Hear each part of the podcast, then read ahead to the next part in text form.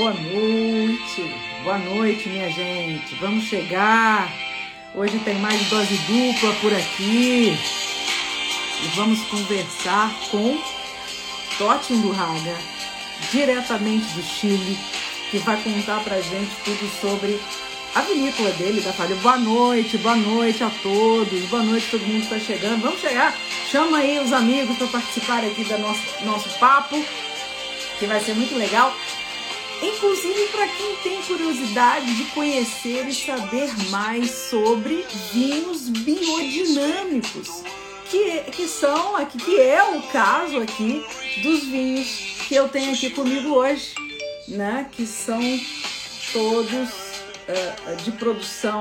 Ah, vou, vou deixa, deixa, vou deixar o Tote contar para vocês. Vou, vou falar nada não, vou falar nada não. Uh, eu vou ver se ele já tá por aqui. Peraí. É que eu tô procurando aqui.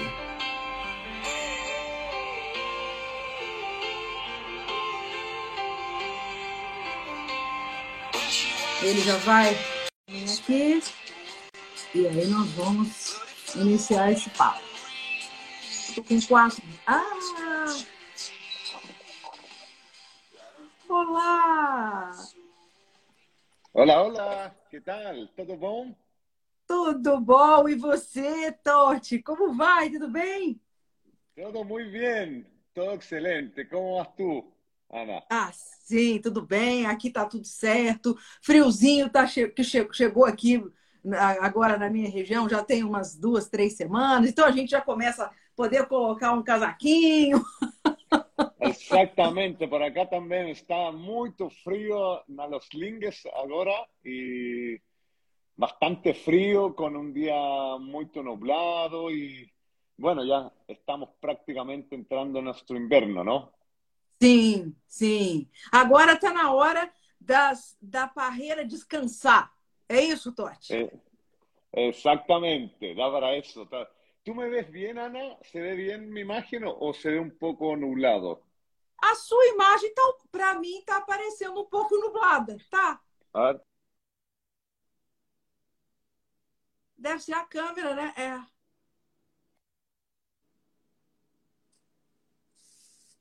Melhorou, melhorou um pouco. Melhorou um pouquinho.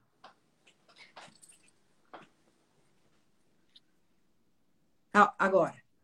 Você está me vendo? O sinal tá bom? Você está me vendo? Está me ouvindo? Agora saiu um pouquinho aqui. Ih.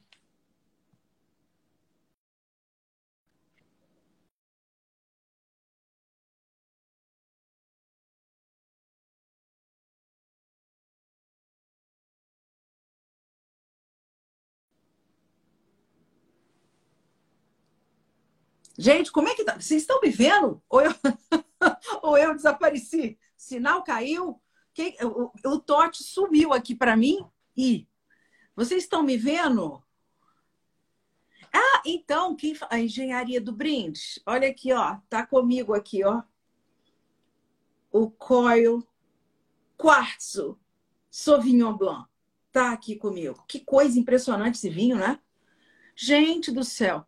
Eu vou falar com o Coyle agora mesmo. Parece. O nome é Coyle Costa Quartzo. Ah, é. ele está chegando, ele vem aqui de novo. Isso. Ave. Ele tá. Isso. E. Oi, oi Totti. Eu não sabia. Agora sim, Ana Cristina, tudo bom? Ótimo. Eu também eu não sabia se eu que tinha caído, se você. Mas estamos aqui a gente está aqui elogiando, porque tem é, seguidores é, é, e, consumidores do seu, dos seus vinhos aqui, e a gente estava, estávamos aqui elogiando este aqui específico. Espetáculo. Um espetáculo. Mas, ó, vamos, vamos fazer um pouco mais de suspense antes de falar dos vinhos. Eu quero conversar um pouco com você para você me contar um pouco da história, do início da história, porque a gente fala Coyle, Coyle, Coyle, mas muita gente não sabe que seu sobrenome é Undurraga, né? Como é que pronuncia? Undurraga? Undurraga, exatamente. Undurraga. É o seu sobrenome, Undurraga, e eu tenho certeza que a, a, maioria dos brasileiros é muito familiarizada né, com o seu, seu sobrenome, que é tradicional e tem é, é, vinhos né, com, com, com a, o rótulo, né? A vinha Undurraga é muito conhecida aqui no Brasil. E eu queria saber, então, conta um pouco dessa história e desse parentesco aí de todo mundo. No, bueno, totalmente. Desde pequeño, Ana, yo me, recuerdo eh, muy pequeño escuchar a mi abuelo y a mi padre ir a ir por, eh, por Brasil, a, a, Río de Janeiro, a San Pablo, mucha historia de, de las playas preciosas, de, los, de que ellos iban a Brasil a vender los vinos Undurraga. Eso puede haber sido por allá por los años 80, hace bastante tiempo. Y siempre he tenido el, eh, ese espíritu brasilero eh, como algo muy cercano. Eh, personalmente, desde que estaba en la facultad, siempre fui a Brasil, iba con amigos. después cuando comenzamos con nuestro proyecto Coile el año 2007 con la vinícola, uno de los primeros mercados que desarrollamos fue el mercado brasilero, de la mano de Gran Cru, eh, la familia Levy, y ya han sido ya prácticamente 10 años en el mercado brasilero, eh, muy lindo, y, esa historia se sigue escribiendo, pero creo que, que esa unión de mi familia, de los Undurraga con Brasil, hay una, es una historia que se va a seguir escribiendo y esperemos que se siga escribiendo de una linda forma. Sim. Então, a, gente, quem começa essa história toda, né, de, de vinho na família, é o seu Francisco Undurraga, né? E ele vem a ser o que, seu? Tetravô, bisavô, o que, que ele é seu? Era mi tatarabuelo. Eh, Francisco, que comenzó con la vinícola en 1885 y son, o sea, son cuatro generaciones atrás que él comenzó, Francisco. Y, y por supuesto, después de tantas generaciones en el vino, el vino pasa a ser parte de nuestra sangre, yo siempre lo digo, algo que está muy eh, intrínseco en nosotros y algo, y es un oficio finalmente que, que traemos en nuestra genética, ¿no? Sim, sim. E no caso da, da, da, da coile em si, né? É, ela, ela, ela vem depois, né? Em que ano que foi, foi seu pai? Foi, foi seu pai, juntamente com os filhos, que, que, que, de quem foi a ideia de comprar esses vinhedos nos Los Lingues, tá certo? Los Lingues. Exactamente, está preciso. Los lingues aquí en el Alto Colchagua.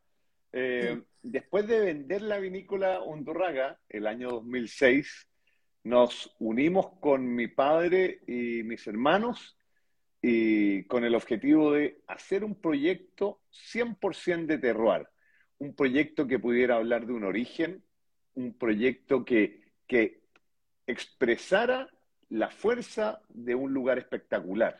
Ahí fue cuando seleccionamos este viñedo aquí en Los Lingues, en la parte alta del Valle de Colchagua, y comenzamos a trabajar muy concentrados en entender primero los suelos de, nuestro viñedo, el clima de, este lugar tan especial, y así también empezar a construir una cultura, una, una cultura con toda la gente que trabajamos acá, y generar un concepto de vino que hablara de, un, lugar, que, pudiera expresar ese lugar. Y ahí también tomamos como herramienta la agricultura biodinámica. Allá por el año 2008 comenzamos a trabajar este viñedo 100% en forma natural y, ese fue el comienzo. Sí, no caso do, do, do, do nome em si, especificamente coile, tem, um, tem uma história bacana, né? O que, que significa? De onde veio o nome da, da vinícola? Mira, la vinícola es una flor muy, muy especial. Es una flor nativa chilena que ahora, ahora en este tiempo está la planta está 100% en floración y tiene esta flor que tiene un color muy especial, es este color, color de vino vermelo. Es ese rojo, como decimos nosotros que rojo intenso, el carmín, que, que, es el color de la flor de coile, que es una flor nativa de estas montañas de aquí de los Lingues. Que bacana, que legal. E onde a gente gosta, você está falando, você vai falar um pouco mais sobre a biodinâmica e essa importância do, do vinho expressar o terroir de onde ele veio, né? Aí em Los Lings, quais são as condições que vocês encontraram aí? O que, que tem de especial e de específico no terroir? Vocês estão aqui à altitude? É, como é que é a exposição? Como é que são os solos de Los Linhos? Conta aí pra gente um pouquinho, Totti. Mira, te cuento, Ana, en mi experiencia anterior de comenzar con Coile, yo tuve la suerte de trabajar en siete años fuera de Chile, en diferentes ah. vinícolas, en, en Napa Valley, en Hunter Valley, en Australia, en Bordeaux, en Francia, donde tuve la suerte de trabajar en Chateau Margaux, y después terminar en Mendoza por cinco años, en, el comienzo de la vinícola Caiquén de, ah, Aurelio Montes. Fueron años de, mucho aprendizaje, de mucha observación, de, aprender mucho de, de, viticultura, de enología. Y siempre rescaté dos cosas para un gran viñedo. Independiente dónde, puede ser en Italia, puede ser en, en Francia, en Argentina, en Nueva Zelanda, aquí en Chile. Hay dos características que yo siempre digo a cualquiera persona que quiere comenzar a plantar un viñedo, hay que buscar dos cosas. Uno, que el lugar tenga mucha roca. Cuando hay roca, significa que hay expresión de los minerales que tienen esa roca. Sí. En donde las, las plantas van a extraer de esa roca los minerales propios de esa roca. Las rocas también que entregan cuando hay lomajes o hay, como en el caso nuestro, hay una montaña con pendiente, van a entregar drenaje, drenaje para que el agua pueda ir en, en profundidad.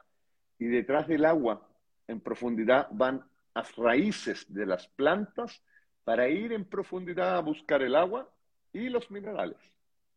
Entonces, con esos dos conceptos, roca es pendiente de la montaña, fueron las dos características más importantes para elegir el viñedo de los Lingues. Que espetáculo! Você falou aí um pouco da tua experiência. Eu, eu esqueci de te perguntar isso, né? Porque você vem desde pequeno, né? Você nasce numa família ligada né, às uvas, que, trabalham com isso. Você sempre gostou? Você pensou em, em, seguir outra profissão ou você sabia que você queria ser enólogo e você ia continuar o trabalho da sua família?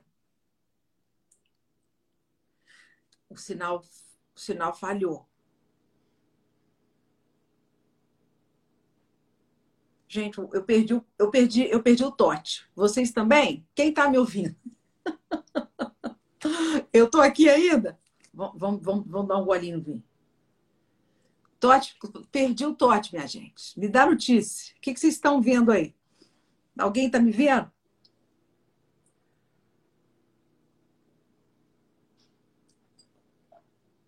Bem-vindos, bem É o, o sinal, né?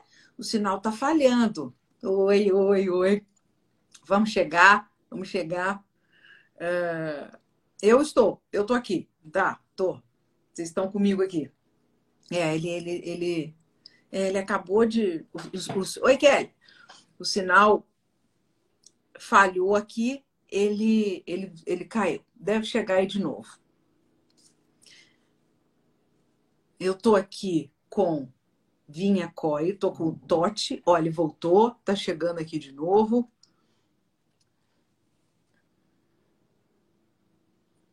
E vamos, vamos continuar. Oi. Agora sí, perdón, perdone Ana, la señal aquí en los links no siempre está muy buena. Não, vocês também não podem ter tudo de bom aí num lugar só, né? Exatamente. Senão é covardia. tá bom. Muito bueno, bom, pero, muito bom. Pero con un buen vino estas cosas pasan, ¿no? Com, com certeza. Passa, passa. Vamos, lá. Você estava contando que você queria ser médico, não é isso? No, bueno, tú, tú me comentabas si, si tenía anteriormente algún, eh, algún interés por el vino. Eh, Sí. Pienso que el, el- más que un interés eh, especial, el vino estuvo siempre eh, en, en la, aquí, en la mente, estuvo, fue parte de- del día a día, era algo normal. Entonces, más que un interés, yo siempre sí admiré los, pro- los proyectos de calidad de vino. Siempre me, me pareció muy interesante todos, todos los proyectos, ya fueran proyectos acá en Chile o proyectos fuera de Chile. Me acuerdo mucho de los proyectos del viejo mundo cuando mi abuelo o mi padre me contaban de, de bodegas famosas en Italia, en Barolo, en Burdeos, en Borgoña. Eh, y siempre me interesó mucho esa búsqueda de, de identidad del lugar.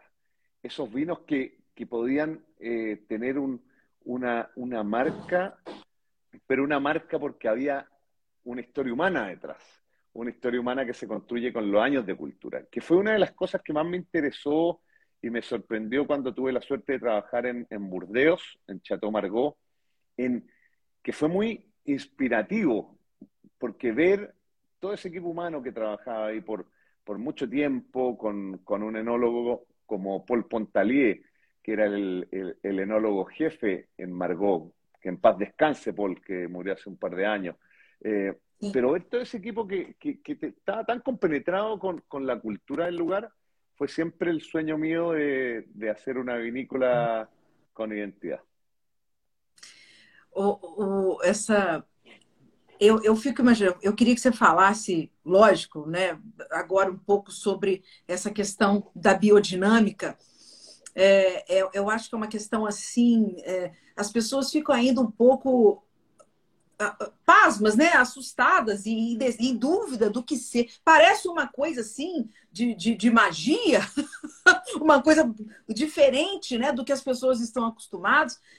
Ah, me parece ser interessante é que parece ser uma coisa mais difícil a ser feita do que a- a- essa, essa, essa produção convencional de um vinho com intervenções, com, com, com uti- utilização de, algumas, de alguns métodos mais artificiais, enfim.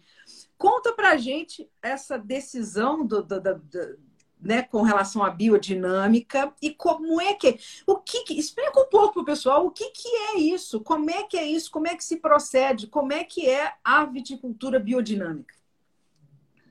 Mira, creo que es un proceso de, de largo eh, caminar.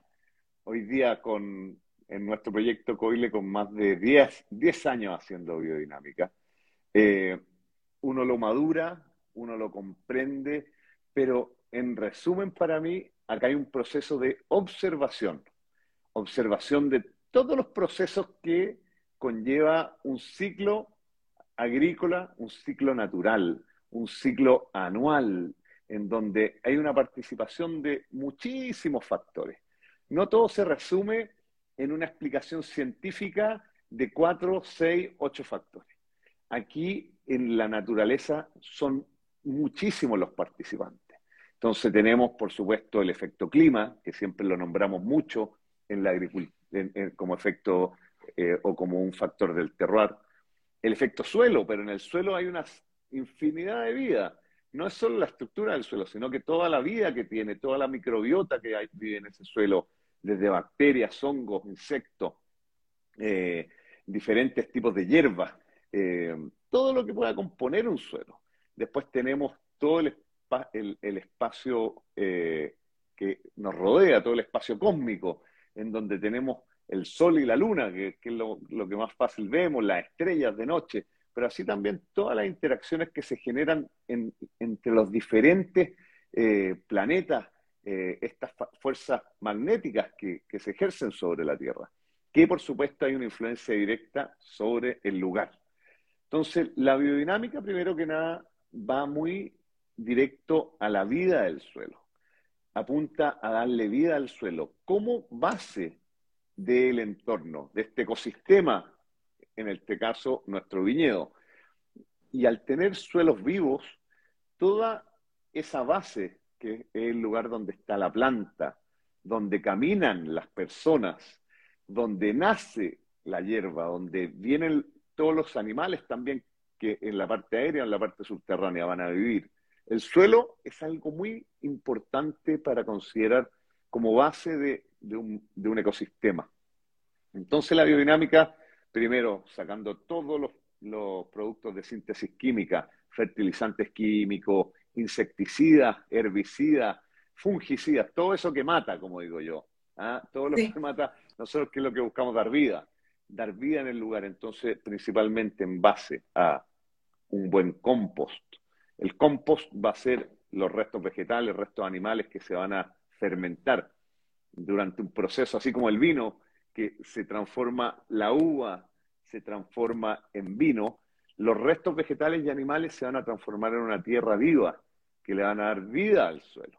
Y esa vida al suelo se va a ver reflejada y la, va a poder disfrutar, por por supuesto, la planta, las personas, los pájaros, los, todos los animales que viven en el lugar y toda la vida subterránea.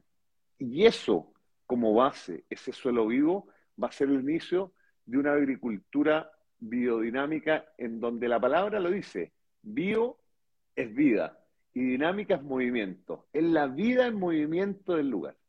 Y ahí comienza un proceso, un proceso que por supuesto toma tiempo, pero ese proceso, Ana, para mí la forma de entenderlo es viviéndolo, es observando, es teniendo la experiencia año a año de hacer un vino de un lugar, de poder entender cada ciclo, ya sea un año más seco, un año más lluvioso, ya sea un año de mucho calor o un año más frío.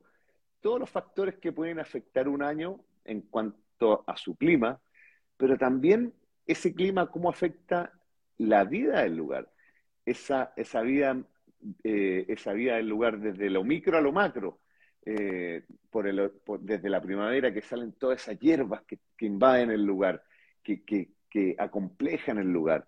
Después, toda la, por supuesto, esas hierbas van a alimentar, ya sea pájaros, ya sea eh, toda la vida subterránea por sus raíces, y van a ir dándole origen a la microbiota del lugar, a, a, las levaduras que nos van a terminar, por ejemplo, ayudando a fermentar nuestros vinos, a complejar los vinos. Entonces, la biodinámica para mí finalmente a qué lleva a poder construir un espacio ecológico o un ecosistema mucho mm. más complejo, mucho más complejo, con mucho más vida. Y eso eh, finalmente se traducido aquí. Sí. Aquí se traducido. Adentro de cada botella hay vida. Hay un proceso de vida que para mí se ve reflejado en los mejores vinos del mundo, de cualquier parte que venga un gran vino biodinámico. Interessante que eu estava lendo né, algumas informações no, no site, no seu site, e vocês chamam a atenção como o solo fica mais. Uma das vantagens são os, os, da biodinâmica é, é, a resposta do solo, né? Que ele fica mais. Eu achei isso muito interessante. Ele, ele, ele fica mais predisposto, ele ajuda mais a parreira, é, é, é ele fica. A qualidade do solo, ele, ela, ela aumenta? Claro, al, al aumentar la calidad del. Primero, cuando. Hay un ejemplo que es muy claro, Ana. Cuando uno en un suelo aplica herbicida, que es ese líquido que mata toda la hierba y que deja el suelo totalmente, solamente café, marrón, ¿bien? Así bien, bien sin vida. Esos suelos tienden a compactarse mucho. O sea, ese suelo va a ser como un pedazo de, de, una jarra ¿ah? se tiende a compactar. Y cuando un suelo se compacta, pierde vida. Cuando un suelo está lleno de hierbas, ese suelo pasa a ser un suelo más esponjoso, más suave, de textura más suave. Entonces, ¿qué es importante en los suelos? Que el suelo, por supuesto, y especialmente en el clima nuestro, aquí en Chile, en donde el calentamiento global cada vez ha entregado menos agua, en nuestro caso, hay menos lluvia. Esa menos lluvia nos lleva a buscar la forma de retener más agua. Y si uno tiene un suelo esponjoso, lleno de vida, todo el agua que caiga va a ser retenida por el suelo. Si el suelo está compacto, sin vida, cuando cae la lluvia, el agua va a correr. se pierde, sí. Se pierde, se pierde, exactamente. Entonces, ahí ya empieza un, primer efecto que es muy, muy, claro en la, como yo digo, en la reconstrucción de los suelos. Y eso, eso es muy notable. Isso, isso é incrível mesmo. E agora mesmo quando a gente começar a falar dos, dos vinhos, é, é, é, é, impressionante como a gente pode sentir. Eu, eu, eu, não quero, eu quero que você conte um pouco mais, mas eu quero da, da biodinâmica. Eu queria saber o seguinte: quais são os, os, as maiores dificuldades, os maiores desafios que você tem com relação né, à escolha desse tipo de cultivo? Porque eu queria saber o tanto de controle que você tem, né, quando você escolhe um processo dele, desse estilo, e o, o, o momento em que você escolhe intervir ou não, né? Como é que é a medida da sua intervenção e como é, né? Qual é o controle que você tem num processo desse? A ver, primeiro, a maior dificuldade sempre é o medo. el miedo de no, de, no enfrentar algo. Primero que nada, uno si quiere y cree, uno lo puede lograr. Por supuesto, los procesos son, son lentos para poder entender el funcionamiento de cada lugar que es diferente. Aquí los links va a ser diferente al, al Valle de Maipo, o va a ser diferente a Maule, o diferente a Itata, o diferente a Leida dentro de Chile. Y por supuesto que cada lugar tiene su propia identidad, así como las personas, como tú, como yo, como la gente que, nos acompaña hoy día. Cada uno tiene su individualidad. Entonces es muy importante que esa individualidad primero sea entendida. Y para eso hay que acompañar, hay que observar y hay que admirar. Después, por supuesto, uno entendiendo de viticultura, de los ciclos fisiológicos de la viña, de todo lo que está en el lugar, y, saber los posibles problemas, como puede ser el ataque de algún insecto, como la arañita roja, en, nuestro caso aquí, en, nuestro vinícola, eh, o el oidio, eh, como un hongo que puede atacar también a la planta, o la botritis, la botritis cuando la fruta ya está madura. Todos estos procesos eh, que son hongos, los que nombraba como el oidio o la botritis, o insectos como la arañita roja, van a estar, van a ser partícipes de este ecosistema. Por supuesto que para que este ecosistema sea, sea más complejo, cuando yo hablo de complejidad es que todos los nichos y espacios dentro de este ecosistema ojalá estén ocupados. ¿Qué pasa cuando tú tiras y aplicas productos de, que, como fungicidas o insecticidas? ¿Qué es lo que haces? Imagínate un, una casa grande en donde vive mucha gente diversa. Si tú aplicas algo que todos mueren y solo resiste el más fuerte, claramente va a haber, no va a haber eh, eh, diversidad, va a haber solo un individuo. ¿Qué es lo que yo busco en un ecosistema? Es que haya diversidad de, de competencia de diferentes hongos, diferentes insectos. Por supuesto, en, una primera etapa para una arañita roja existen productos orgánicos que puedo aplicar para prevenir y disminuir las poblaciones de arañita roja. Pero en el largo plazo, ¿qué es lo que quiero yo? Que la planta, la, planta, la vid, sea fuerte, que sea sana, así como nosotros, cuando nosotros estamos sanos, no nos tenemos menos tendencia a enfermarnos. Si la planta está sana, está fuerte, va a estar mejor. Así con la arañita roja, así con el oído, en donde el oído puede ser algo de mucha presión en un lugar que está constantemente atacado por fungicidas de síntesis química, que matan mucho otros hongos, que pueden ser competencia del oído.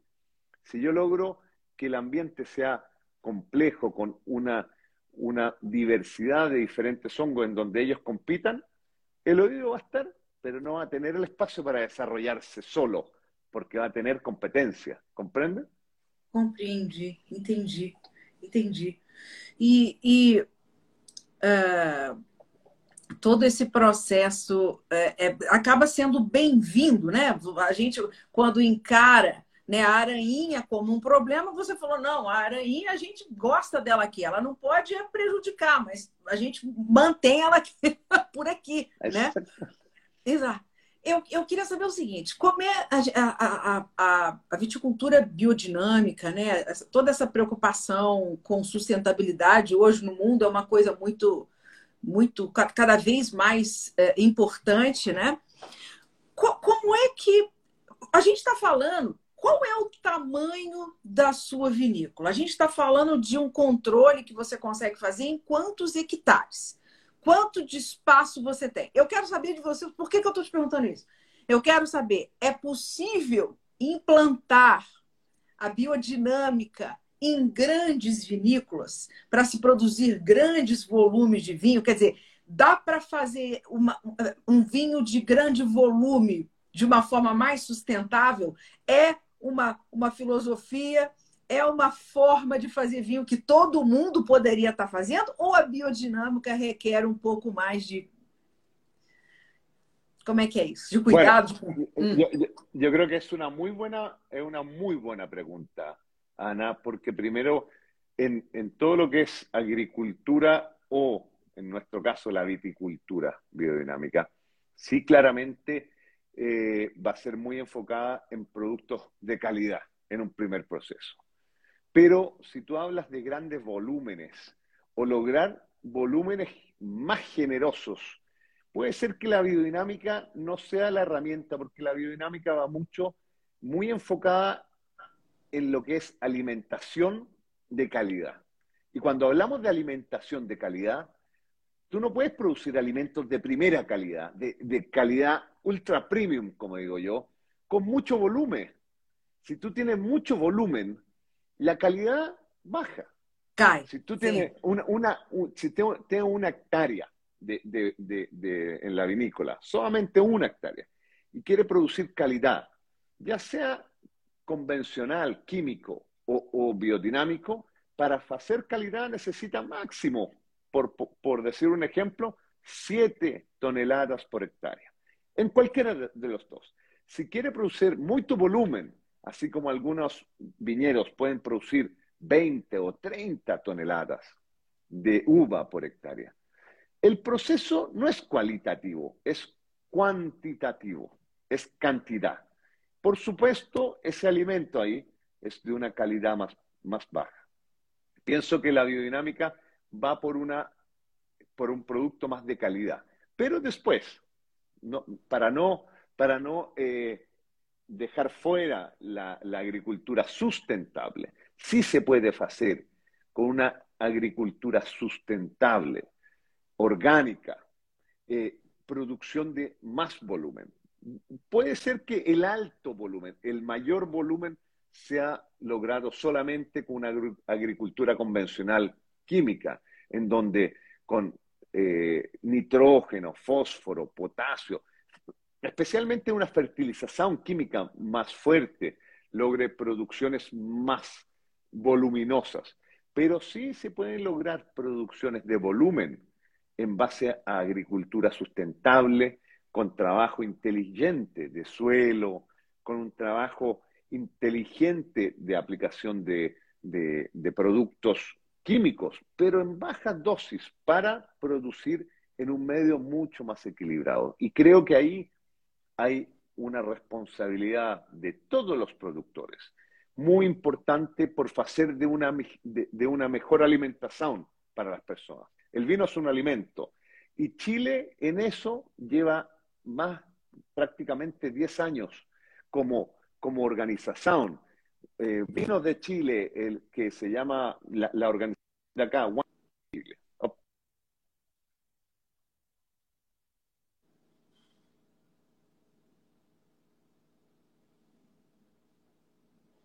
Sinal falhou aqui um pouquinho para mim. Eu perdi o tote agora, gente. Eu perdi.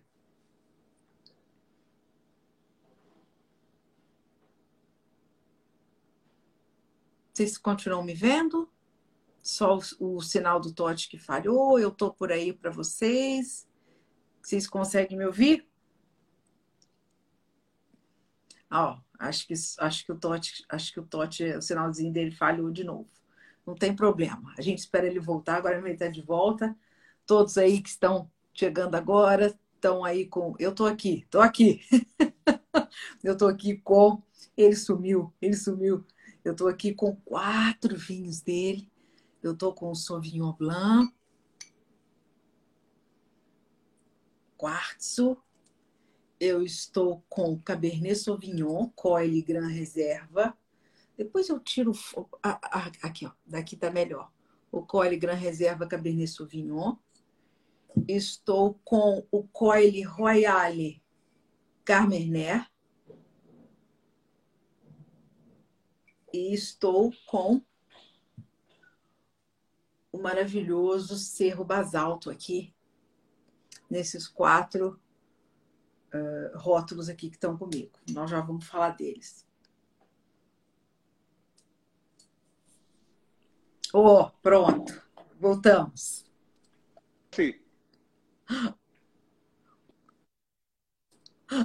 Você estava no meio de um, de, um, de, um, de um raciocínio quando o seu sinal a, a, a, falhou.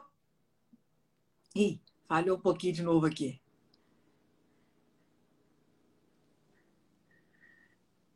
Gente, não tem jeito. Ele falou que o sinal lá é muito ruim, assim, acaba sendo um pouco ruim. Eu falei para ele, mas não se pode ter tudo na vida, né? Você não pode morar num lugar maravilhoso que produz uvas de qualidade maravilhosa, tem esse tipo de produto, tá, de, tá debaixo da cordilheira dos Andes, com uma paisagem maravilhosa, e ainda querer um sinal perfeito, né? sinal perfeito é para quem mora em lugar feio. Quem, tem, quem mora num lugar como o dele tem que ter pelo menos péssima qualidade de, de, internet baixa, né? É o mínimo que se espera. Alguma coisa tem que estar errado lá. Mas vamos ver, ele vai, ele vai continuar, ele vai conseguir voltar. Vocês estão bebendo alguma coisa? É. Vocês estão tomando algum vinhozinho? Alguém está tomando cole também? Não é bem isso, não é possível, não se pode ter tudo, não se pode.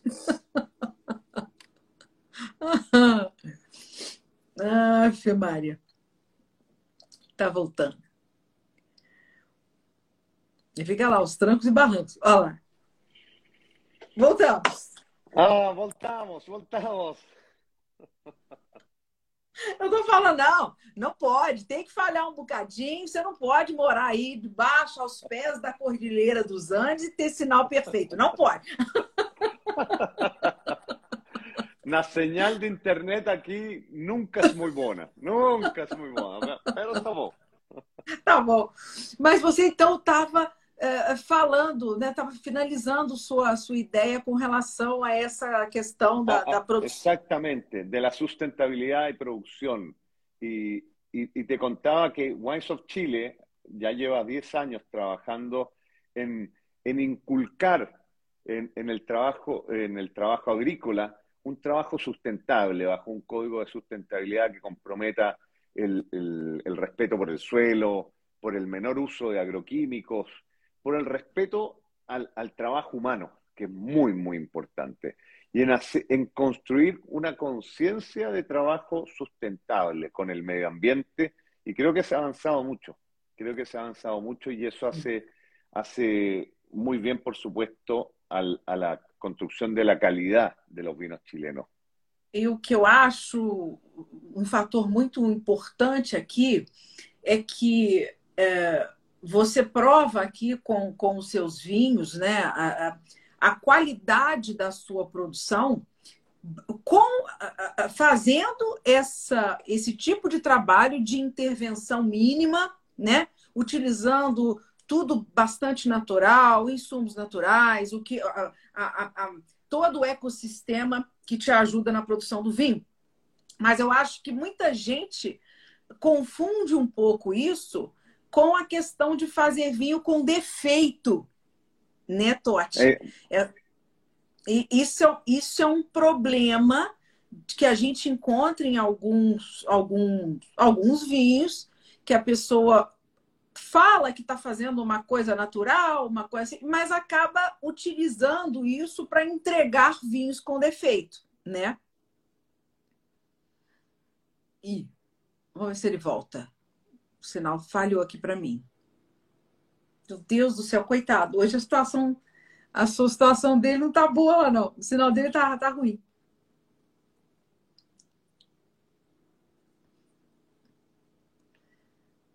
Caiu para mim, gente. Vocês estão, vocês estão comigo ainda? Oi, todo mundo que está chegando. O pessoal entra e sai. Oi. A gente está com. Ele está com um problema de, de, de, sinal lá. Então está caindo. E, então a gente está. É ruim, né? Porque a gente fica. Uh, perde até um pouco. Eu às vezes até esqueço o que eu estava falando. Imagino ele, coitado. Vocês ajudem, ajudem a lembrar a conversa. Meu Deus do céu. Mas aqui a gente está. Não, impressionante, né? Isso que eu estou falando aqui da, da qualidade do vinho, né? A qualidade não tem nada a ver com. com... Oi, oi. Vamos né? que se puede. Conta então para mim essa questão, né? Do, do, do, esse problema que alguns têm com entregar vinhos com defeito. O que, que, que, você pensa disso?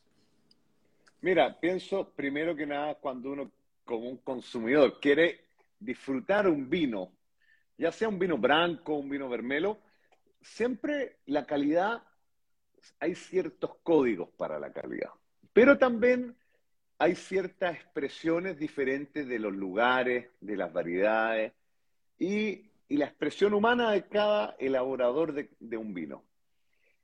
Y por supuesto eso habla, bastante de, una apertura en los sabores y en, los estilos de elaboración de vino. En el caso nuestro de Coile, siempre hemos ido detrás de una calidad eh, que guste a la gente. O sea, principalmente, y esa calidad que guste a la gente, para mí, viene de un buen trabajo del, viñedo, un buen trabajo de la calidad de la uva principalmente. Por eso, de tener toda una agricultura, una viticultura 100% sin uso de ningún tipo de, agroquímico y, por supuesto, intentando que el lugar sea el que se exprese. Pero después en el proceso enológico, Ana, en el proceso de transformación de la uva en vino y en el envejecimiento del vino, para mí los grandes vinos del mundo, siempre tienen un factor en común, que mantienen la calidad intrínseca de la uva hasta la taza. Entonces, cuando hablamos de vinos que uno eh, huele y hay aromas que no son propios de la uva, que pueden ser aromas de, la bodega, aromas de suciedad, aromas de que, no son propios de la uva intrínsecamente. Para mí son vinos defectuosos, personalmente. Y esos vinos son difíciles de entender. Mucha gente se, esconde detrás de, del, decir que mi vino es natural o mi vino es, eh, es orgánico o mi vino es eh, de, tal. Para mí, los vinos tienen que, que corresponder a un cierto eh, nivel de calidad, a un cierto... No me gusta usar la palabra estándar, porque la estandarización lleva a, a una línea, línea, línea linearidad. Eh, eh. Exactamente, pero creo en la, en, la, expresión diversa, pero, pero los vinos que son con defectos sabemos cuáles son.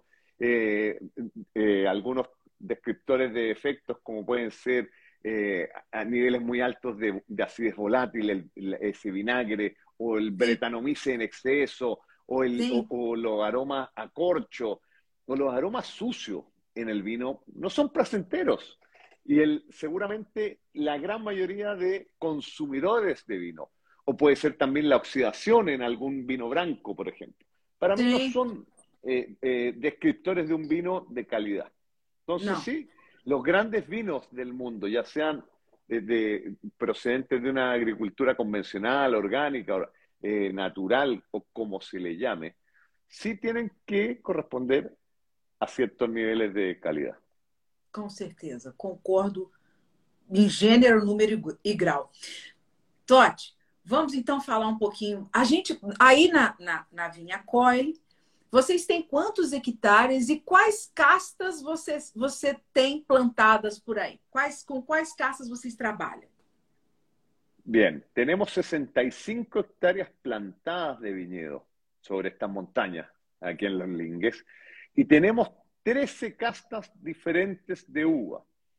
Principalmente tenemos todas las castas de origen de Burdeos, que fueron las castas que mi tatarabuelo Francisco trajo desde Burdeos en el año 1885, por allá, o, antes, previo a eso, fue en 1870 y, y, tanto que él trajo estas castas, donde estaba el Cabernet Sauvignon, el Carmener, el Malbec, el Cabernet Franc, el Merlot y el Petit Verdot. Esas seis castas de, de Burdeos están aquí. También tenemos las castas mediterráneas. Tenemos eh, Tempranillo, Monastrell, Cariñena, Garnacha. Tenemos casta italiana eh, del norte de Italia o de la Toscana, el Sangiovese. Y tenemos un poquito por ahí de Chardonnay, un poquito de, de, unas plantas de Chardonnay. Entonces, con, con todas estas castas, estas 13 castas de aquí en, en Los Lingues, tenemos una, como siempre he dicho yo, una cocina con mucha especiaría que puede hacer de un vino mucho más complejo, porque puede ocupar, si te, por ejemplo, este Cabernet Sauvignon Gran Reserva, que por, por norma tiene que tener al menos un 85% de Cabernet, pero puede utilizar en un año cálido, por ejemplo, puede ocupar un 5% de Malbec, puede usar un 3% de Petit Verdot, puede usar un, un, 3, un 5, otro 5% de Cabernet Franc para hacer de un vino más complejo. Un vino que cada zafra va a ser diferente a la otra zafra. ¿Por qué? Porque hay zafras más calientes, zafras más frías, más lluviosas, más secas. Y para mí, poder trabajar con diferentes castas siempre ha sido esa diversidad en la cocina que uno necesita para terminar um prato final mais complexo. Ah, um espetáculo. Vamos então falar, vamos falar deles aqui, mas vamos começar então, uh, vamos então assim, do, do, do branco para os outros, os outros você me falar a ordem que você quer, mas vamos começar com o Sauvignon Blanc. Eu sou assim uma grande entusiasta de vinho branco, espumantes, vinho brancos e, e rosé. Adoro vinho branco, adoro. É, é, é, sempre a minha escolha. Eu estou muito encantada. Eu ainda não tinha experimentado o seu Sauvignon Blanc. Joana, uma observação primeiro. Eu adoro o color de tus uñas porque tem o mesmo color da cápsula de, de, de Coile Costa Quartz. Ah, excelente! Vou fazer uma foto. Ah, deixa comigo.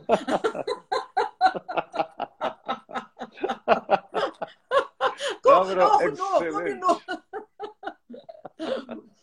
Ótimo. No, bueno, el, el Sauvignon Blanc para mí primero, este Coile Costa, cuarzo, viene de el viñedo de Paredones, aquí en el mismo valle de Colchagua, muy próximo a la, al, al, mar, a solamente nueve kilómetros del mar, está nuestro viñedo de Paredones, un viñedo que trabajamos desde la primavera del año 2010, un viñedo el, que es de mi amigo Max Rodríguez, un viñedo muy, muy especial, plantado en pequeños lomajes próximos a la costa, como te digo, con toda la influencia del mar. El mar aquí en Chile es un mar, es un mar muy frío, muy, muy frío. El agua del Océano Pacífico acá está entre 13 15 grados. Es un agua muy fría. Y tiene constantemente esta influencia sobre, sobre el viñedo de la brisa marina. Esa brisa que tiene mucha sal, tiene, tiene toda esa sal marina que va a impregnarse en, en los racimos. Como dice racimo em português? É... São, são os ramos, né? Os, os... Sim, da uva, sobre a uva, sobre as, os graninhos. Eh, entonces, toda esa, esa fruta va a ser impregnada de sal marina. Y después los suelos en la costa son todos suelos de granito, con mucho cuarzo. Por eso el nombre del vino, cuarzo. Cuarzo es una piedra muy, muy especial, para mí una piedra de mucha energía que, capta mucho la luz y esa luz es muy importante en la expresión de este vino. Para mí, este Sauvignon Blanc, primero, marca una tipicidad nunca herbal, nunca vegetal, va siempre por una nota mucho más de, limón, de limao, de, de, flor blanca, de alguna nota de jengibre. Tú tienes ahí, Ana, la Zafra 2021, ¿no? 2021, sí. Ah, una zafra, una zafra espectacular. 2021, zafra muy fría, muy eh, de, mucha complejidad. Eh, los aromas del vino son súper elegantes. Y después en boca es un vino que tiene una estructura muy especial Aquí la uva la, uva la cosechamos en pequeñas cajas de 10 kilos, la traemos a la bodega, se hace un prensado sobre esa uva, pero primero, antes de prensar esa uva, se hace una maceración de toda la uva por 24 horas para que haya una entrega de aromas de, que los desprende el racimo. Se prensa eso y ese, ese jugo que sale de ahí se va a fermentar en forma natural, sin levaduras seleccionadas con levaduras naturales del lugar.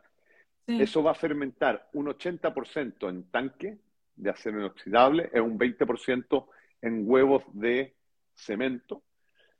Esa fermentación en general dura 45, 60 días.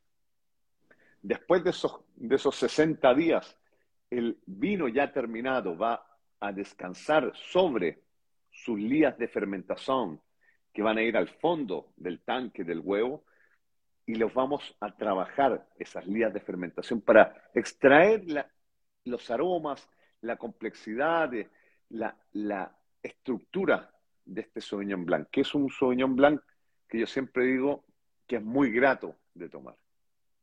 Ele, ele eu, eu não estou não tô com nada de comida aqui, né? Mas ele me parece tão gastronômico, né? Por conta de toda essa. Ele tem em boca uma acidez bacana e ele, ele, ele, é, ele tem. A, o cítrico é muito evidente em boca, né? Nesse Sauvignon Blanc. Então, eu já logo estou pensando em salada, em peixe, né? Como ele vai. Não é como ele vai bem aqui.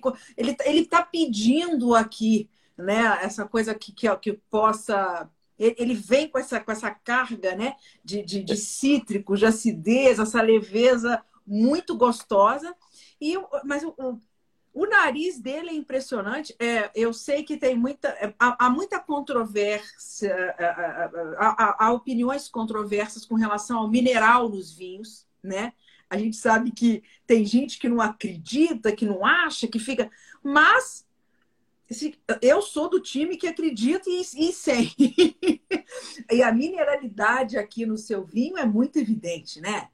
É, a gente já a gente já a gente já acha que acabou de descobrir como é que qual é o cheiro de quartzo, né? Qual é o aroma do quartzo? o seu vinho. É, é, muito difícil falar do aroma de quartzo, finalmente, mas sim, quando quando os, os vinhedos são verdadeiramente verdaderamente han explorado el suelo.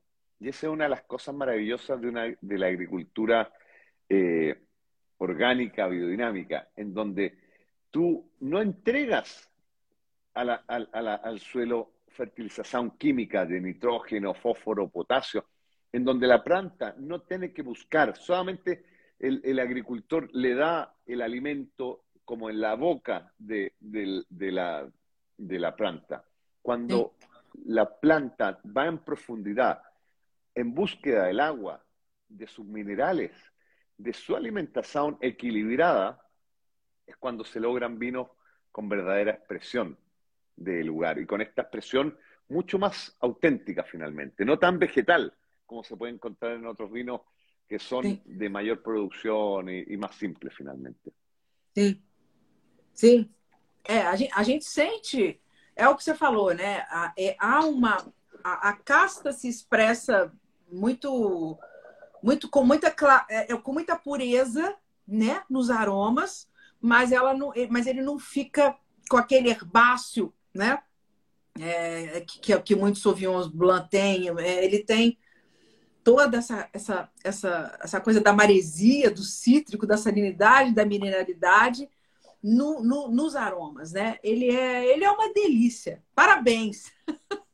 Muito obrigado, Ana. Muito obrigado. E agora a gente vai para qual? Qual que você quer falar? Vamos, vamos con, hablemos, por supuesto, de, de nuestro Cabernet Sauvignon. Okay. De nuestro gran reserva. Para mí, este es un vino que, que es muy especial porque, primero, Cabernet Sauvignon es una, eh, la variedad más plantada en Chile. Y siempre yo he dicho que el Cabernet Sauvignon es la variedad que está más plantada en Chile porque había una selección natural de, de, viticultores por muchos años que han elegido el Cabernet Sauvignon como la, como la casta que se adapta mejor a Chile.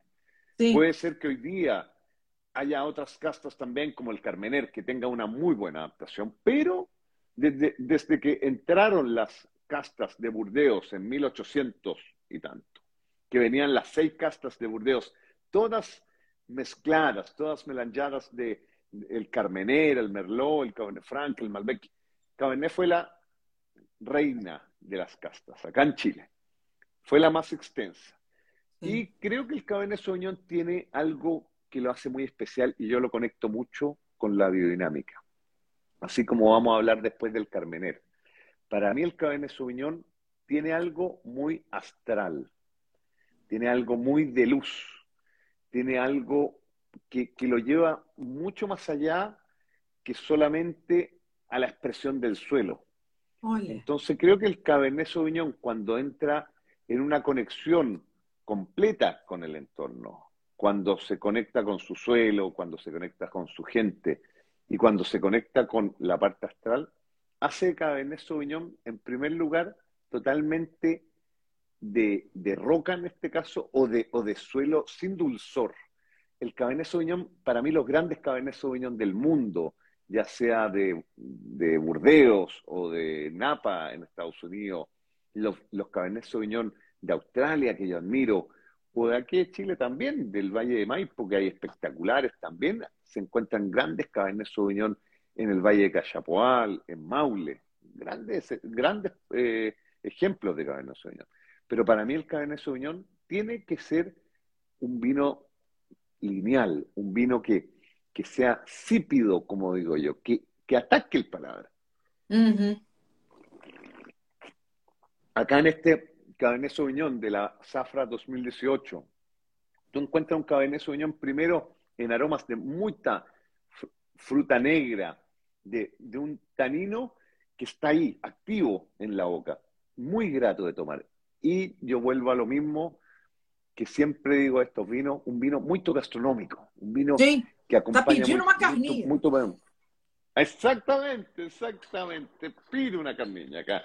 O, también muy, muy legal con pasta, un pizza, una pizza bona. Aqui anda pro ah, é, espetacular.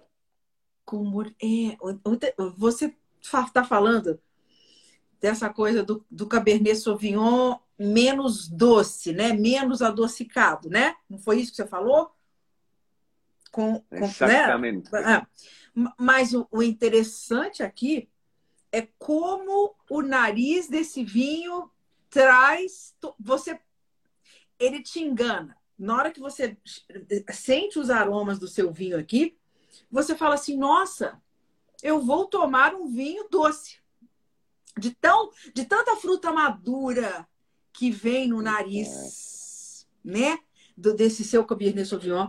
porque aqui é, eu, eu, senti muita fruta, um, um pouco de floral. A, a, não tem pirazina, não tem verde nesse nariz aqui. E, inclusive, ele está abrindo aqui na taça, né?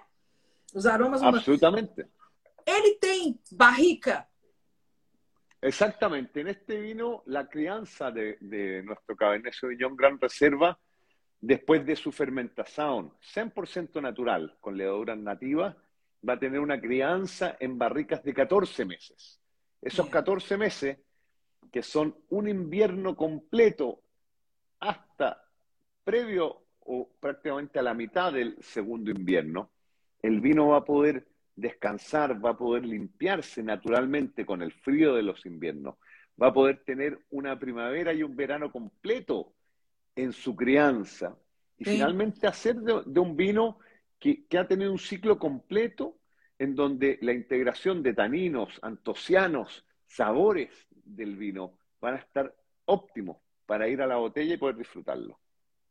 É, e, e, a, isso, essa, esse tempo de barrica que ele tem, a gente percebe porque ele tem muita a, a especiaria, uh, um chocolate, ele tem no nariz. Eu acho que até essa, essa especiaria doce, esse adocicado que a gente sente, vem disso também.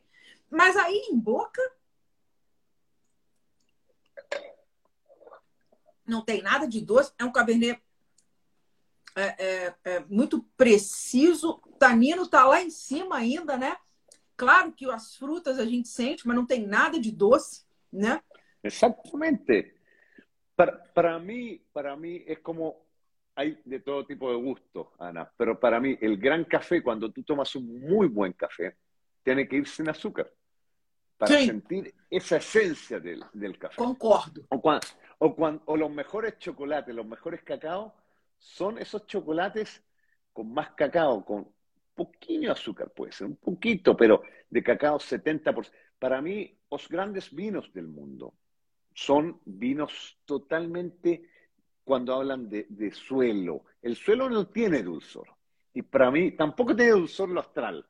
El dulzor sí. está creado, es algo, sí. es algo, es un, es un sabor muy, muy artificial. Hay dulzor para mí en las frutas, está espectacular, hay, hay dulzor en los postres, pero, pero los vinos, para mí, tienen que hablar de, de, de su identidad. Y cuando hay sobremadurez en los vinos, sí hay, hay una, una, una, un dulzor que para mí empalaga y engaña la boca. Para ¿Sí? mí, los grandes vinos son esos vinos que son secos y que hablan propiamente de, de, de la, de la fruta bien cosechada. Bien recolectada. ¿sí? Fantástico, fantástico. Mira, fantástico. Y, y, y, en eso mismo creo que es muy importante hablar de, de, nuestro otro vino que tenemos hoy día. Sí. Tú tienes Carmener, ¿no? Sí. Aqui o Carmener 2018, o Royale. Exactamente. Carmener para mí es una casta que se, se integra muy, muy bien acá al, a nuestro terruño de los lingues. Primero, hablar de, de, esta, de este rótulo. Este rótulo, como pueden ver, en ese rótulo que, que muestra el, nuestro viñedo.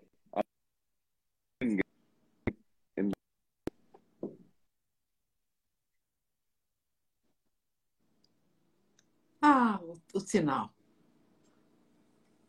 Para mim falhou agora. Ele está falando que o rótulo mostra o vinhedo. Olha que lindo, tá vendo? Conseguem ver? Vamos ver se ele volta aí. Ele já caiu algumas vezes, o sinal lá tá mais ou menos, mas ele volta. Ele cai, mas ele volta. Aí pegamos de onde ele parou, falando agora aqui do Coil, Coiler Royal, Royal do Alto Conchagua, um Cabernet 2018 que a gente está tomando aqui. Espetáculo. Um espetáculo. Espetáculo os vinhos dele. Impressionante o Cabernet. Vamos ver o Cabernet?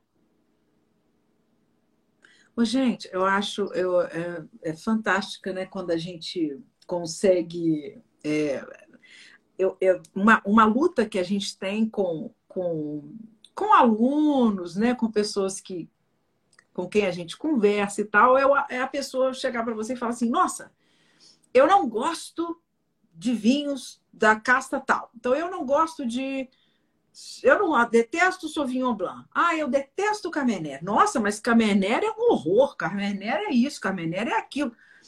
Eu costumo dizer, é, talvez você não tenha tomado um bom vinho dessa casta que você está dizendo que não gosta. Né? Em Tote, eu estou aqui falando que é, existem muitos é, entusiastas da Carmener, mas existem muitas pessoas que falam muito mal da Carmener. Pelo menos aqui no Brasil existe um, um grupo que, que despreza a Carmener. E eu costumo falar que quando uma pessoa fala que não gosta de um determinado vinho, ela provavelmente não tomou um bom vinho daquela casta, porque a opinião dela muda quando ela toma um bom vinho de uma determinada. Não existe casta ruim, existe uma enologia talvez que não não deixa a casta se mostrar, né? Então aqui o seu vinho prova que Carmener é um espetáculo. muito, muito obrigado, Ana. Pienso que Carmener es una casta muy difícil, primero, de adaptar a una agricultura convencional. Porque Carmener, dentro de las variedades de, de las castas de Burdeos, es la casta más sensible al exceso de nitrógeno en el suelo. Eh, cuando hay un exceso de nitrógeno en el suelo, principalmente de, de esta agricultura que se, que se agrega nitrógeno sí. de síntesis química, la expresión de ese carmener es muy, muy vegetativa. Uh -huh. Me refiero a la vegetativa que, que crece mucho, tiene, que, que, tiene mucha folia, tiene, tiene un crecimiento muy vigoroso. El sí. carmener es una variedad naturalmente de maduración más tardía. Sí. Entonces, primero, el carmener necesita estar en, en, en, en, un equilibrio de suelo, de agua, de, de, de entorno muy, muy sensible. Entonces, cuando yo te hablaba del Cabernet Sauvignon como una variedad muy cósmica, el Carmener es una variedad muy de tierra, de muy de, de, de suelo. Y ese sí. suelo tiene que estar en equilibrio. Cuando hay un Carmener que, que ha crecido en una agricultura en donde el suelo está vivo en base a la naturaleza, en nuestro caso el compost que suministramos, las plantas de Carmener van a ser mucho menos, más, menos vegetativas. Y la expresión de ese Carmener no va a ser con esa piracina tan intensa que se encuentra en mu muchos Carmener. O en, es, en, en, el otro extremo, de, de, hay muchos Carmener que para evitar esa piracina van a la sobremadurez de Carmener, para cosechando muy tarde, haciendo una recolta muy tarde, con un carmener muy goloso, de, que, en donde pierde sí. toda la acidez natural del carmener. Fica flat, y fica chato. Carmener, é, ¿sí? sim.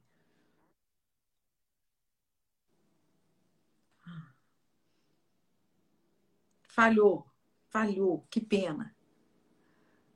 Ah, oi Ale, como vai? Olá, prazer.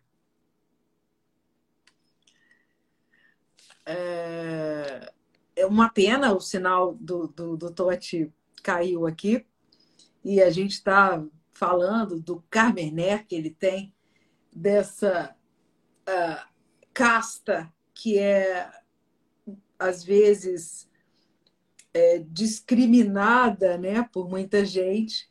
E como sim, existem uh, no mercado que não, não tem essa elegância, não tem essa complexidade, mas que sim é possível, é uma casta maravilhosa e que na mão de um bom enólogo ela é capaz de fazer vinhos incríveis, vinhos realmente uh, maravilhosos. Né? Então, deixa ele voltar. Ah, ele tá. Quando ele caiu, agora ele está caindo, o sinal dele está bem estável. Ele estava falando do rótulo, né?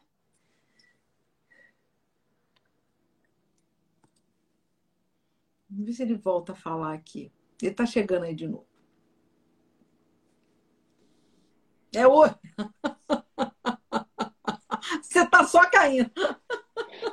Una, una nueva caída. Bueno, vamos, vamos de in and out aqui, Ana. Então, você tava, quando você caiu pela primeira vez, você estava falando que esse aqui é uma, uma ilustração do vinhedo, né? Onde está plantada a Carmener, né?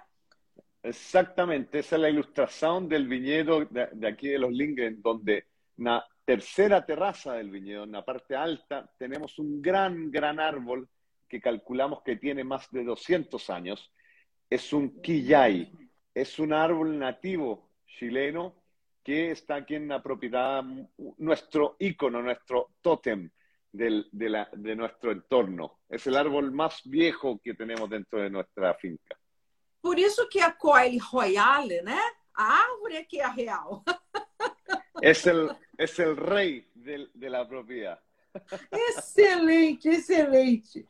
Bem, aí você estava falando que ela tem um ponto de colheita importante, porque se você colhe a Carmener, tem um ponto de colheita importante, porque se você colhe ela antes do tempo, ela apresenta aquele herbaço ruim. Se você colhe depois, ela fica com essa carga, ela fica chata, ela perde acidez, ela fica muito, até mesmo adocicada. Então, existe uma, um, um momento né, perfeito de colheita, né, Totti? Só para te ajudar aí a pegar o. Penso, penso que é muito, muito importante que el Carmener primero tenga un equilibrio, sin una expresión vegetativa muy grande. Y finalmente, cuando uno logra el equilibrio en el viñedo de la expresión del Carmener, el Carmener pasa a ser una variedad tardía dentro de las variedades bordelesas, pero una variedad no muy tardía.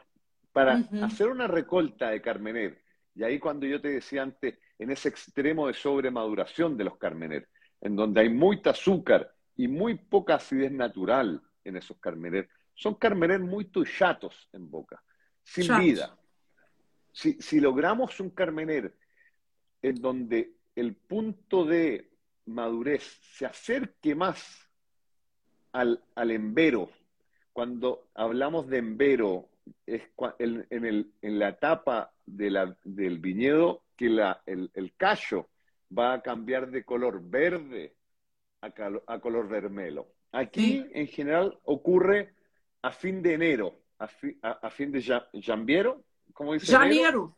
Janeiro, y febrero. Janeiro. Sí, sí, janeiro. Fin de janeiro, fin de janeiro principio de febrero, eh, se ocurre este cambio, el embero. Y desde ahí comienza la carrera, como digo yo, de acumulación de azúcar dentro del callo y la disminución de la acidez natural. Si ese periodo desde el embero hasta la recolta es muy largo, o sea, si vamos y cosechamos el carmener el primero de mayo, por ejemplo, vamos a tener sí. el mes de febrero, marzo sí. y abril, 90, tres meses, 90 días de periodo en donde hay una acumulación de azúcar, mucho alcohol, y una pérdida de acidez natural.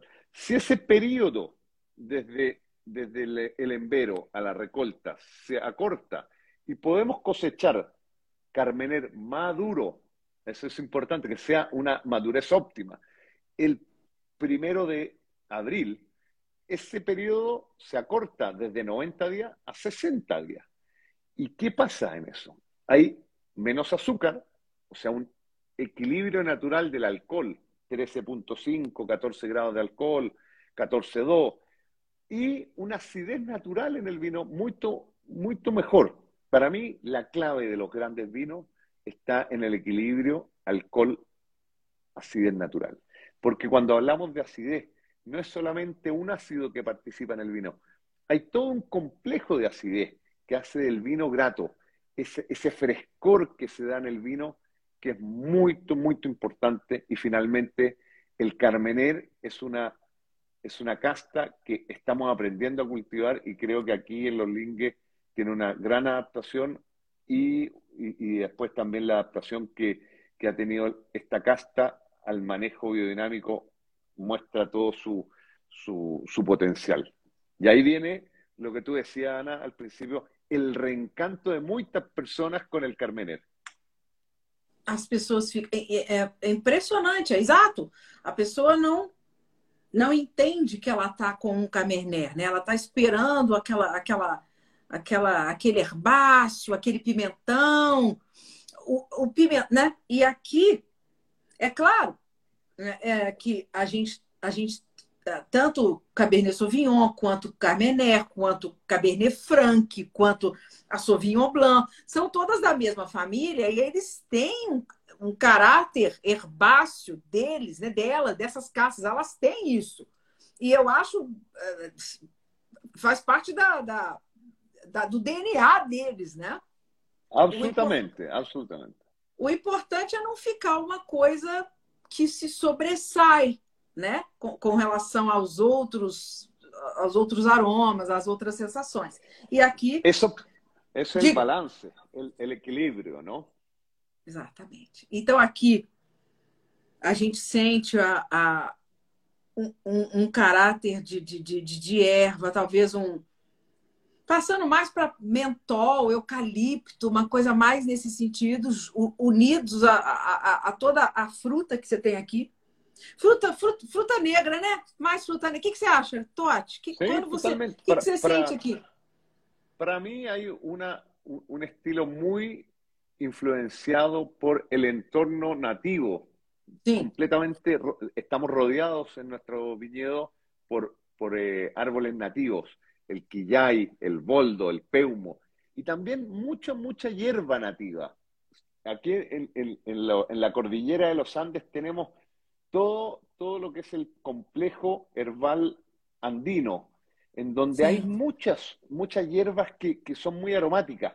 Y, sí. y, al estar rodeados de todo este complejo eh, esclerófilo de bosques, de, de hierba, todo eso aromas, aromas de, de, de, de hierba andina. Hierbas, eh. el, el, carmener va a ser muy sensible a tomar esos aromas y a hacer un vino de aromas herbales. Para mí también hay muchas notas de, de cedro, de tabaco húmedo. Es verdad, verdad. Esa, esa, esa nota que, que, da mucha complejidad y, un, y pienso que como, como vino también tiene una, una capacidad de envejecimiento muy importante. Sí, importante. En el caso, sí. en, en, el caso del Carmener Royal, es un vino que, tuvo 20 años, 20 meses, perdón, de guarda en barricas de Carvalho, eh, en donde su proceso fermentativo fue un proceso fermentativo muy suave para poder hacer una infusión de las pieles de la uva con, este jugo y fermentarlo para lograr un tanino muy suave, muy sedoso. Y finalmente ¿Sí? tener un vino grato, grato de tomar, un, car, un, vino en base a Carmener con algunas gotitas de Cabernet Franc y Petit Verdot en este vino. Aqui nesse. É, eu ia te perguntar justamente se no Cabernet Sauvignon que a gente estava tomando, que, que você colo... teve mais alguma coisa junto aqui nesse em 2018? O que, que você colocou aqui? Sí, en el Gran Reserva tiene un, un, porcentaje de Malbec y tiene un porcentaje de Cabernet Franc. Que legal, que legal. E aqui no Carmener você falou Petit Verdot ca... e Cabernet Franc. E Cabernet Franc. E, o, o, o Totti, eu não sou, é, eu, eu, eu tem muita gente que é muito ligada no teor de álcool do vinho, né? Isso normalmente é a última das, minha, das minhas preocupações. E como você estava falando aí de, de, grau de maturação e tal, eu, por curiosidade, eu fui aqui e vi que o Cabernet Sauvignon tem 14%, né? 14 graus aqui de álcool, e a gente está falando aqui de 14,5 no Carmener. Ah, o que é muito importante, né? Que as pessoas uh, confundem muito essa questão do ai, muito, muito álcool alto, qualidade alta, né? Não. não, não é, não, né? Não é nada disso. Aqui o que chama atenção é que a gente está com um vinho de 14, que é o Cabernet Sauvignon, o outro Cabernet 14,5, que o álcool não se sente. Es, es, la clave para mí, es la clave, Ana, en, en, el equilibrio de los vinos. Por ejemplo, hoy día tuve una degustación de, de nuestros vinos de la zafra de Agora 2022 y probábamos unas garnachas, grenache de esta ah. zafra con, ah. con 15.5 de alcohol. bastante, bastante alcohol. Y el vino estaba totalmente fresco, porque tiene un balance con su acidez natural que hace de un vino totalmente fresco, un vino espectacular de tomar.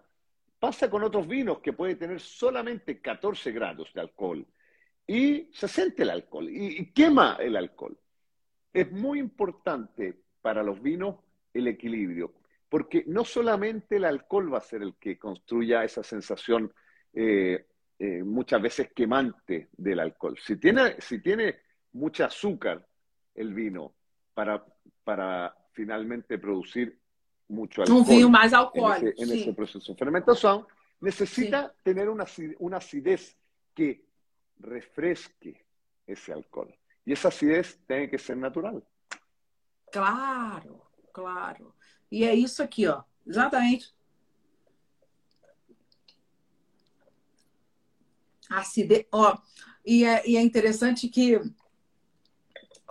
em relação aos taninos aqui, em fazendo uma comparação aqui entre o, o Cabernet Sauvignon e o Cabernet, os taninos aqui no Cabernet me parecem mais um pouco mais domados do que é, a gente está. Nós estamos falando aqui de 2018. Os dois são 2018.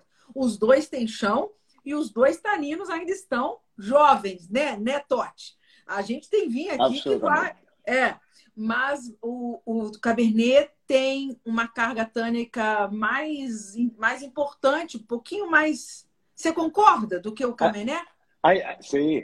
El, el, el Cabernet Sauvignon, para mí, tiene un grip. Yo siempre hablo del grip, así como cuando. Es una, ótima, el, una ótima palabra. Eh, Una grip que, que, tiene esa tensión, un tanino más tenso, más eh, activo que el Carmener. El Carmener tiene un tanino muy sedoso, muy, muy redondo. Cabernet Sauvignon tiene un tanino un poco más activo, más reactivo, que hace también esa diferencia estructural y de paladar entre el Carmener y el Cabernet Sauvignon, que seguramente va a marcar también cuál es su aptitud para ciertas comidas o para otras comidas de cada uno. Para mí el, ese tanino de, de, Cabernet Sauvignon siempre anda muy, muy bien con la gordura, con, con esa grasa, como de, esa gordura. De, tú decías, un, un, buen bife, ahí una, una buena carne al asado con el Cabernet Sauvignon anda muy bien. Eh, para mí el Carmener combina muy bon con todo lo que es más de tierra. Puede ser eh, un, eh, un, risotto de hongos o una pasta muy legal, assim. Com... Ah, que rico. Acho que a gente vai ter que correr para a cozinha. Vamos ter que correr para a cozinha fazer um prato. E agora, então. Exatamente. Agora vamos matar o povo de vez e falar desse aqui maravilhoso que espetáculo. Você tem é... esse blend e do basalto você tem um garnacha também, né? Um varietal de garnacha. Tenemos, mira, primero hablar de nuestro Cerro Basalto. Ah. Cerro Basalto está ubicado en la tercera terraza de nuestro viñedo de los Lingues. Es un close, un sector de 8 hectáreas en el sector ah. alto de nuestro viñedo que principalmente se caracteriza por tener un suelo de 20, 40 centímetros de arcilla con pequeñas piedrillas y bajo eso tiene toda una cama de roca basáltica. Sí. el, el, basalto de origen volcánico va a ser muy alto en fierro y magnesio. Es una roca que se craquea fácilmente. Ah quebrarse o craquear fácilmente, la raíz va a entrar dentro de la roca en profundidad en forma bastante tortuosa, va a ir penetrando al suelo y, y en el camino, por supuesto, va a ir extrayendo los minerales que están en la roca. La roca tiene minerales que junto al agua y un proceso oxidativo, por supuesto, que genera el agua sobre la roca, va a poner a disposición los minerales propios de este lugar. Y en este cerro basalto, en este lugar del cerro basalto, tenemos cuatro variedades mediterráneas. Tenemos garnacha, tenemos monastrel o muvedre, cariñena y, y sirá. Ok. Que son los componentes de este corte, del corte mediterráneo de nuestro cerro basalto. También tenemos un cerro basalto 100% garnacha sí. y otros, otro cerro basalto que es en base a Carmener y Cabernet Franc. Pero hoy día estamos probando nuestro corte mediterráneo, nuestro corte cuatro. Sí. de, cuatro, de, las cuatro, de las cuatro castas, en este caso mayoritariamente monastrel o muvedere. Sim. Ele é. Garnacha carinense, Ra. Ele, ele é um GSM é, chileno, não é? Ele, é, um, ele, é um, ele é um corte de Rhone chileno, né? Es para mí, mira, yo soy un enamorado de todos los vinos del sur de Francia, del Ródano, en uh -huh. donde para mí Chateauneuf-du-Pape es una zona que, que, se, que, que, que se puede comparar bastante con nuestro entorno acá. Creo que la adaptación de variedades como el muvedre, de, como la garnacha, como la cariñena, como el cirá, a nuestro clima mediterráneo chileno es óptima. Sí. Tanto, en, tanto en, en, la adaptación al cambio climático que estamos viviendo, en donde este calentamiento global de, sí. de, de, de, menores lluvias hacen de estas variedades que tienen naturalmente un vigor mucho mayor que las variedades bordelesas. Y una adaptación muy especial al lugar. Eh, nosotros comenzamos plantando estas castas el año 2006 acá en nuestro viñedo de los Lingues. Y ya en estos un poco más de 15 años que llevamos trabajando estas castas, hemos visto una adaptación muy especial. Y estas castas sobre los suelos de roca basáltica en el Cerro Basalto tienen esa expresión de un, de un frescor muy especial. Aquí hay un vino también que, que habla mucho de su origen, de, de esa roca eh, de color por ahí tengo alguna roca basáltica, no sé dónde la tengo, pero, pero esa, esa, esa roca que le entrega especialmente eh, verticalidad al vino, elegancia, eh, un vino muy, para mí, muy discreto, pero a la vez con, con mucha historia, con muchas capas. Eh, la monastrel entrega siempre un, una boca muy golosa, de mucha fruta negra, de tanino muy suave. La garnacha va a entregar una acidez natural y mucha fruta roja. La cariñena va a entregar una acidez natural muy importante también. Y también mucha, mucha, mucha fruta especiada, mucha especería. Y finalmente el sí. cirá va a ser la estructura del vino. Entonces tenemos esas cuatro zafras, esas cuatro castas que van a, a hacer un vino súper complejo, muy, muy jugoso e muito rico tomar. A gente fica até a gente fica até sem palavras mesmo, porque é, é, eu acho que você vai você vai concordar comigo que é, a, acredito que eu não sou enorme, pelo amor de Deus, me corrija se eu estiver errado. Eu acredito que fazer um vinho varietal é muito mais, talvez seja mais complicado. Fazer um, um bom vinho varietal é mais complicado do que fazer um blend, né? Porque quando você tem o melhor de cada casta combinada para fazer um, para ter um resultado, né? Um, que é um, um, blend como esse, eu acredito que seja mais uh, uh, pode ser que seja difícil chegar no blend perfeito, mas eu acho que você pode confiar né, nas características de cada casta para te ajudar a fazer um resultado mais, mais perfeito, mais próximo da perfeição. Né? Quando você trabalha com varietal, você está ali à mercê do que ela apresenta naquele ano. Né? E eu acho que os franceses, os franceses, os, os portugueses, os espanhóis, eles sacaram esse negócio do blend há, há, há, há mil anos, há mais de mil anos atrás, Totalmente. né? Sí. E, e aí, diga. É aí, para mim, é aí eh, quando uno puede ciertas castas trabajarla en un 100% pura, cuando hay una, una expresión muy única de una casta en un lugar, como pueden ser los, gran, los grandes vinos de Borgoña, 100% Pinot Noir o 100% Chardonnay, o, eh. o, los grandes los grandes Sauvignon Blanc de la costa chilena, en donde hay 100% Sauvignon Blanc como nuestro Sauvignon Blanco y le Costa Cuarzo. Un vino que expresa todo el lugar, pero lugares con una complejidad, como nuestro Cerro Basalto, en donde estas variedades, para mí, se van, a, van a tener toda esa expresión diferente de taninos suaves, de, fruta roja, de, acidez, de, de, estructura, y hacen un vino como este Cerro Basalto en, donde ninguna casta va a dominar. ¿Qué va a dominar aquí, Ana? El lugar. El lugar es el que habla. Por eso está este rótulo que, habla de Cerro Basalto, porque es el lugar finalmente. Y eso es lo que nosotros queremos mostrar en este vino, es, es el, ese, ese lugar tan especial que se llama Cerro Basalto. Y los invito, y los invito a conocer nuestro Cerro Basalto. Eh, nosotros tenemos aquí en Coile eh, una pequeña eh, sección de hospitalidad, de turismo, que estamos creciendo poco a poco.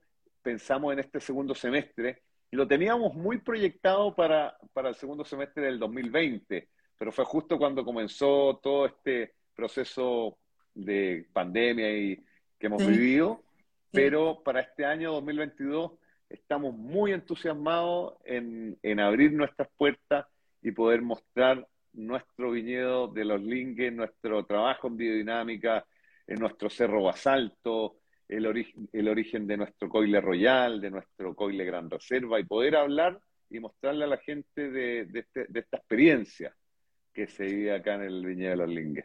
Ah, eu, eu, e, e eu irei aí e vou levar um grupo para visitar vocês, hein? Esse ano. Aqui te esperamos, dar... acá te esperamos, Ana. 2023, nos aguarde aí no Chile que iremos. Epa! Excelente, eu, Excelente. Eu ia mesmo te perguntar sobre o enoturismo, ótimo. As pessoas agora voltaram a, vi a viajar, graças a Deus, né? E aí a gente vai poder. E você volta ao Brasil. Ah, Teve uma pergunta boa aqui. É, quer ver, ó? A, a Laruta del Restaurante falou o seguinte: que hoje é o Dia Internacional da Chardonnay. Está perguntando quando é que a vinha Coyle terá um varietal de Chardonnay para a gente. Uh, é uma boa pergunta. Para mim, hoje dia, mais que no, no, buscando menos varietales, queremos estar muy concentrados en los varietales que ya tenemos.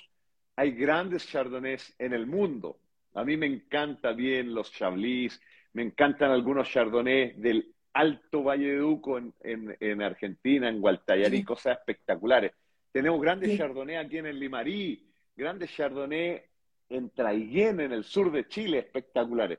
Por el minuto, Coile está concentrado en estas variedades Carmener, Cabernet Sauvignon, Sauvignon Blanc, y queremos hacerlo cada dia melhor. Ótimo, ótimo, ótimo. Totti, eu espero que você tenha gostado dessa conversa aqui com a, ah. comigo. Foi um Ana, prazer. Oh, diga. Ha sido, ha sido una más de casi una hora y media de conversación que ha volado. Ah, cuando uno la pasa ¡Oh! bien, ha sido una conversación. no, ha sido una conversación muy, muy interesante. Muchas gracias por, por tu entusiasmo, por tu alegría, eh, por, eh, por haber compartido, por haberme dado la, la, oportunidad de compartir mi experiencia, mis vinos, eh, junto a ti y toda la gente que nos pudo escuchar hoy día. Obrigada a você. Nos conhecemos aquele dia no, nos, no Descorteados, né?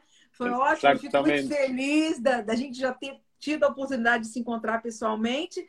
Obrigado por ter é, participado aqui da, da, minha live hoje aqui. Foi uma, uma honra, obrigado pelos vinhos e espero poder te encontrar pessoalmente em breve novamente. tá? Muito obrigada. Absolutamente. Um forte abraço, Ana. Saúde. Um brinde, saúde. Clink. Um beijo. Obrigada a todos que estiveram aqui com a gente. Esse papo vai para o nosso podcast para vocês guardarem para sempre aí. Obrigada, Totti. Um grande beijo. Forte, forte abraço. Obrigado. Um beijo. Obrigada. Bye. Boa noite, gente. Tchau, obrigada. Tchau.